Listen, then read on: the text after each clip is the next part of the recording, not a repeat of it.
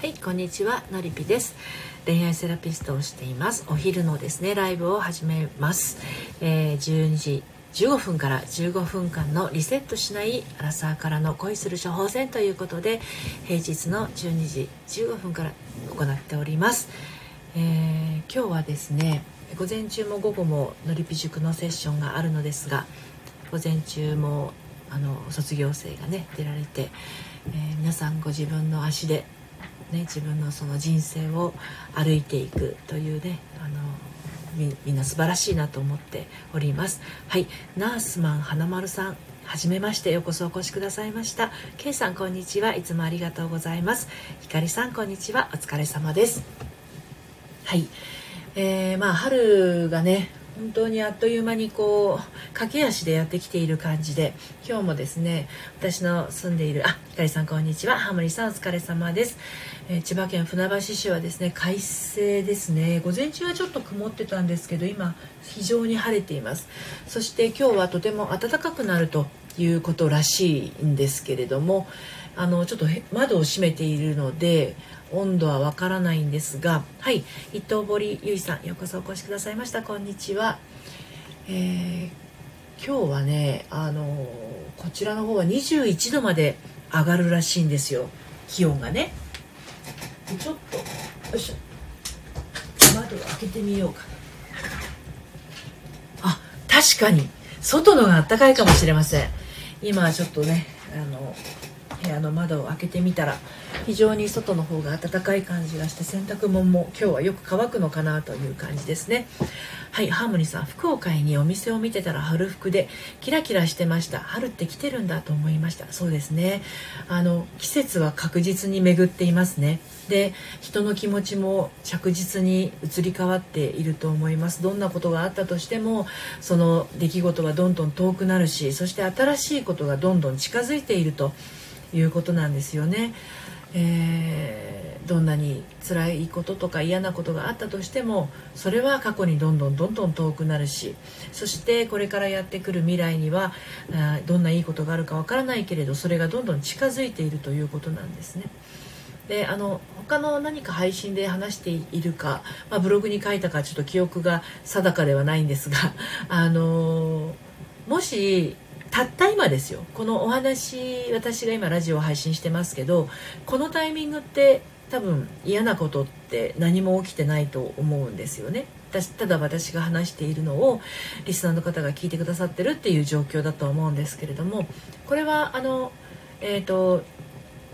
私の配信を聞くっていう行動をとってるから、えー、この配信を聞くっていう定義になっていてなので他のことって考えてないと思うんですよね。聞きながら何かご飯食べたりとかあと何かの景色を見たりっていうのはあるかもしれないんですけれどね。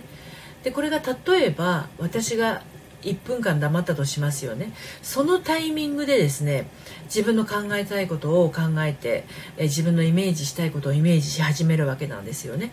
でそのイメージっていうのは今現実起こっていることではなくってそれが楽しかったことであれそれが辛かったことであれ嫌だったことであれ、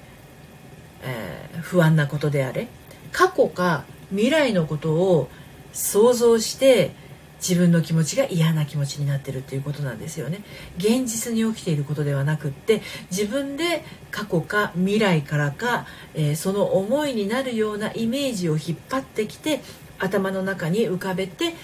落ち込んだり嫌な気分になったり喜んだり不安になったり怖がったりっていうことが起き起きてるわけですよね。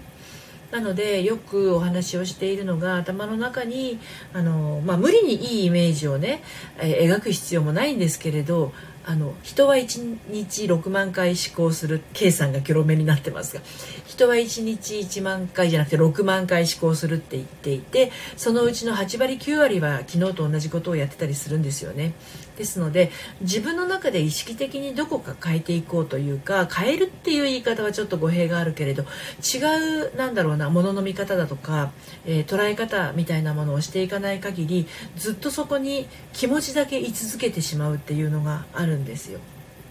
なのでもういらない感情であればそれにはさよならをして決別をして、えーと、例えばそれが10年前の、えー、3月のそうだな。3月じゃなくてもいいな。10年前の2月の1日に起きた出来事のことで何かすごく嫌な思いをしているんだとしたらその時の感情を感じてあげて感じきってあげてそしてその10年前のそうですね2011年の2月1日という本棚に返すイメージですね。その出来事を。でその本棚に入っていたはずの2月1日という日付のついた本をですねこの2021年の3月16日にまた取り出して読んでもあの感情感覚っていうのはその時の感情感覚が消化してなければですねその時の感情感覚のままもしくはそれをさらにデフォルメしたような状態で取り出して思い出してあのその時以上に嫌な感覚を味わったりとかしたりするわけですよね。で、えーと、未来のことを考えた時は例えば来月そうですね、4月の30日のこと何かイベントがあるとしてねそれをあの思い浮かべた時に怖いとか不安とかなることもあるじゃないですかそういう時はですねまだ起きてないことに対する不安とか恐れをあの勝手に想像して感じているだけのことがほとんどですね。はい。K さん、6万回の思考、長い間過去のイメージにとらわれている気がします。本棚の前にいてどこに何があるかをいつも確認しているような、そうですね。あの、多いですよ、そういう方も。やっぱりの、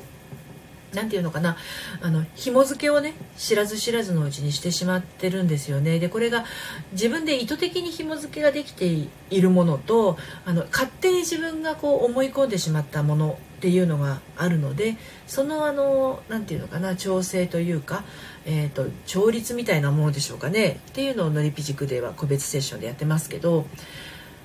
まあまあその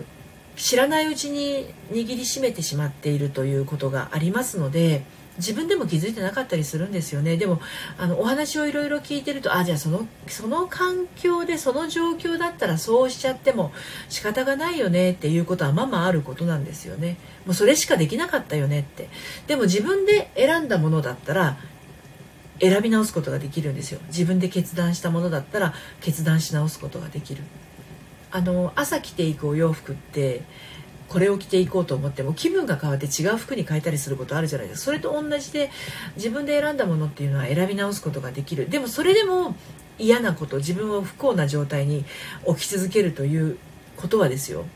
わざわざ気に入らない洋服を着続けているようなものなのでもうその着続けている洋服が着心地が悪かったらもう捨てるしかないんですよね。であの捨てたら自分にとって着心地のいいものを手に入れる。そうじゃないと裸んぼになっちゃうからね、うん、自分に着心地のいいものを着せてあげるっていうのは自分にしかできないんですよね。なんでかっていうと自分の感覚って自分しか分かんないからなんですよね。大抵の人はあの自分のこう気分のいい状況に身を置いてあ嬉しいなとか楽しいなとか幸せだなって感じるんだけれどだけど自分の感覚に自信がないとかあのなんだろうえっと自信がないっていうよりかは確信が持てないって言った方がいいのかな？自分の感覚に確信が持てないこれでいいのかどうかわからないっていう風な人はですねなんかこう人に委ねてしまう。その決定権を人に委ねてしまうっていうことをしてしがちでそうするとあの人がいいよっていうことはなんかこう納得できるんだけれども自分が選んだり決めたりすることにはめちゃくちゃ不安でね。であの不安な上にそのなんだろうないいのかな悪いのかなって迷いながらやってるもんだからあの自分の納得いかない結果になった時にほらやっぱり自分が決めるとろくなことが起こらないみたいな再確認になっちゃったりねしてあのループにはまっちゃうんですよね。だから自分に自信を持つっていうよりかは自分の決定していることに対するあの勇気を自分の決め決める回数を増やして行くことが大事なんじゃないかなとすごく思いますね。人に決めてもらうんではなくて自分で選ぶこと。まずは選ぶことですね。で選んで決めるっていう。そのあの小さな小さな決断でいいので一日の中で、まあ、これは私があの何々でいいやじゃなくて何々がいいや。ハートありがとうございます。自分が決める。これがいいっていう気持ち。あのこれがいいっていう気持ちがない人はあのー、結局はですね自分に対して、えー、っと幸せにしてあげる意識が低いと思いますね。うんうんほんとそれ。そうそうそう、うん、だからまああの本当に自分を大事にするっていうのはえー、っとまずまず自分がその不快な状態に身を置かないっていうのも大事なんだけど自分が選ぶこと自分軸そうです。でその自分軸も前もお話ししたかもしれないんですけどあのしなやかさがないとですね何かあった時にぽっきり折れて立ち直れなくなっちゃうんですよね。うん、鉄塔があったとしてください。鉄塔があってそれがめちゃくちゃ強い風が吹いたりとかあの何か物がぶち当たってきた時にあのぽっきり折れちゃったらあの接着剤でくっつけてもすぐまた折れちゃうんですよね。だけどあの何かがぶつかってきたりとか大雨が吹い大嵐になったとしてもしなる。右に左にしなるはしなるんだけどちゃんと自分の中心の中からぴょんと真ん中にまた戻れるようなぐらいのしなやかさがあのある方がやっぱり生きてて楽なんですよ。もちろんへこむこともあると思うんでね。いいことばっかりじゃありませんから生きてる人生って。だからあの健全にへこみ健全に悲しみ健全に恐れ健全に喜び楽しみっていういわゆる人としての喜怒哀楽っていうものがあるとあのそのしなやかさっていうのは持てると思うんです。でこれがあの喜びとか楽しみを感じられなくってのりぴ地区にはですね悲しみと恐れは分かるんですっていう人だとかあとはうんとそうだな。悲しみと怖さ。あと腹が立つのと恐れ？とか。偏りを感じる人は意外といますよね。だから怒っちゃいけないと思ってる人がいたりとかあの自分はこう悲しみにいるのが当たり前みたいなあの状態の人もいますしね。ハモリさんうんうん人として機能してなかったなと。いやいやハモリさんちゃんと感情あるから大丈夫ですよ。本当に本当に。なんだろうあの感覚いわゆる感情の不干渉みたいな感じになってしまってあの多分もう無意識に傷つくのが怖くてね感じないようにしてしまってる人もいるんですよね。あのなのでこ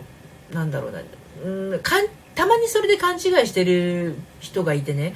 あの自分は HSP なんじゃないかっていう風にあれってあの診断が下されるものっていうよりも自己診断の部分がすごく多い傷つきやすいっていう方で HSP っていう方多いんですけれどもあれもやっぱり傷つきやすいっていうよりかは自分をあの受け入れられないっていうかあのあえて自分をその苦しい立場に置くのが癖になっちゃっていると自然と誰だって傷つきやすくなるということはありますからね。だからうんあの何を選んでるかってすごく大事だと思いますよね。自分をわざわざ苦しい状態に身を置くっていうのはある種マゾフィストなド M なところもあるわけなのでね。あの苦しみに身を置くことでそこにメリットがあるんですよ。苦しみに身を置いてる人っていうのはね。楽しみを見つける努力をしなくていいとかね、うん、人間って変わりたくない生き物だから苦しみの中にいる人っていうのは苦しみの中にいた方が実は楽だったりするんですよ。だって楽しみを見つけるって結構いろんなことやったりしなくちゃくちゃならないからあのー私新エヴァーを見ていろいろと理解しました。新エヴァーを見ていないのですがあそういうなんかこう気づきがあったんですねハーモニーさん。うんうん。なるほどなるほど。うん。自分がどうしたいのかっていうのは自分があの傷つきたいのかとか自分はこうどうかっていうとこなんですね本当ね。あよく幸せになりたいっていう風にあに感じるのってあると思うんですけどその人としての幸せって一人一人違うんですよ。本当に本当に。大勢でいるのが幸せな人もいれば一人でいるのが幸せな人もいる。であの大勢でも1人でもなくたった1人誰か一緒にいる人がいたらそれで幸せっていう人もいる。もう本当にいろいろなパターンがあるんですよね。だからその幸せっていうものを何か美味しいものが目の前にあってそれを1人で味わってるのが幸せな人もいるしね。本当にまちまちなんですよね。だから具体的なあの感覚っていうのはもう自分にしかわからないんだけれど。K さん、ハムニーさん、私も見たのですが、新エヴァ見てがっくり落ちた側です。まだ立ち直っています。あ、そんなになんていうの？あの、上がったり下がったりするような映画なんですね。なるほど、なるほど。そそっかそっかあのーそう自分にとっての幸せと多分私にとっての幸せと一人一人違うのでうんその感覚の違いっていうのも分かってた方が幸せだなと思いますね。ハモリさんマジですか？あれ感想を語るの結構人それぞれだから危険感 危険感があるんですね。なるほど。里まりさんこんにちは。お疲れ様です。恋愛セラピストののりぴがお昼の放送をしております。12時15分から15分間なのでもう間もなく終わりになります。夕方は今日は5時からえーえーと、運気上がるよオラクル占いをね。あのやります。5時から15分間ですね。はい K さん。ハーモニーさんそうなんですよ。スカッとしている人もいる。あなるほど。これはじゃあ人によって感覚。でもこれが本当にそうだと思いますよ。あの人によって感覚が違う。そして人によって幸せが違うですね。ハーモニーさん K さんめっちゃ語りたい。あの自分の幸せと思っていることが実は人にとっては全然幸せじゃなかったりするんですよね。うん。からあの私はこれが幸せっていうことが相手にとってみれば全然幸せじゃなかったりするっていうこともあるんだなっていうそれだけの認識が違うだけでもあの線引きっていうのはできます。で人と人との線引きができないと本当に辛くなってしまうんですよね。私はこんなにこうなのに相手は全然分かってくれないみたいなことをあの言い始まってなんかこう依存的になってしまったりとかあのする人もいますのでまあ、自分がどうしたいのかっていう思いとそれから人がどうしたいのかっていうのは全然別物だよっていう喜びの感じ方も楽しみの感じ方もあの一人一人違うんだよっていうところ。なので、まあ、そこでの感性が合う人との自分の常識非常識って言葉を格言として持ちました。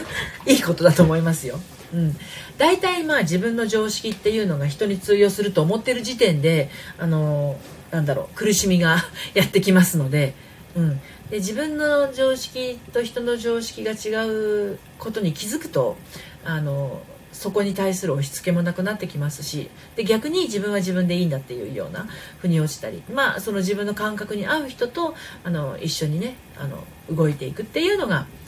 自分にとっても幸せだし相手にとっても幸せだしっていうことにもなっていきますよね。だから本当に幸せになりたいっていう言葉っていうのは非常に曖昧でどうなりたいかっていうののあの答えが幸せになりたいだと多分その自分の幸せになりたいと誰かの幸せになりたいっていうのは一緒ではないのであの具体的にあった方がいいいいのかなと思いますよね。はい。計算そうですよね。本当にねあの一人一人違うんだなっていうのをあの腑に落としていくとそれぞれを尊重できるしねそれぞれの人の考え方をね、でその尊重できる人その人の考え好きな人の好きなことを大事にできる人は幸せになれると思います。その人が望んでいる幸せになれると思います。自分が好きな人が大事にしているものを好きになれる人です。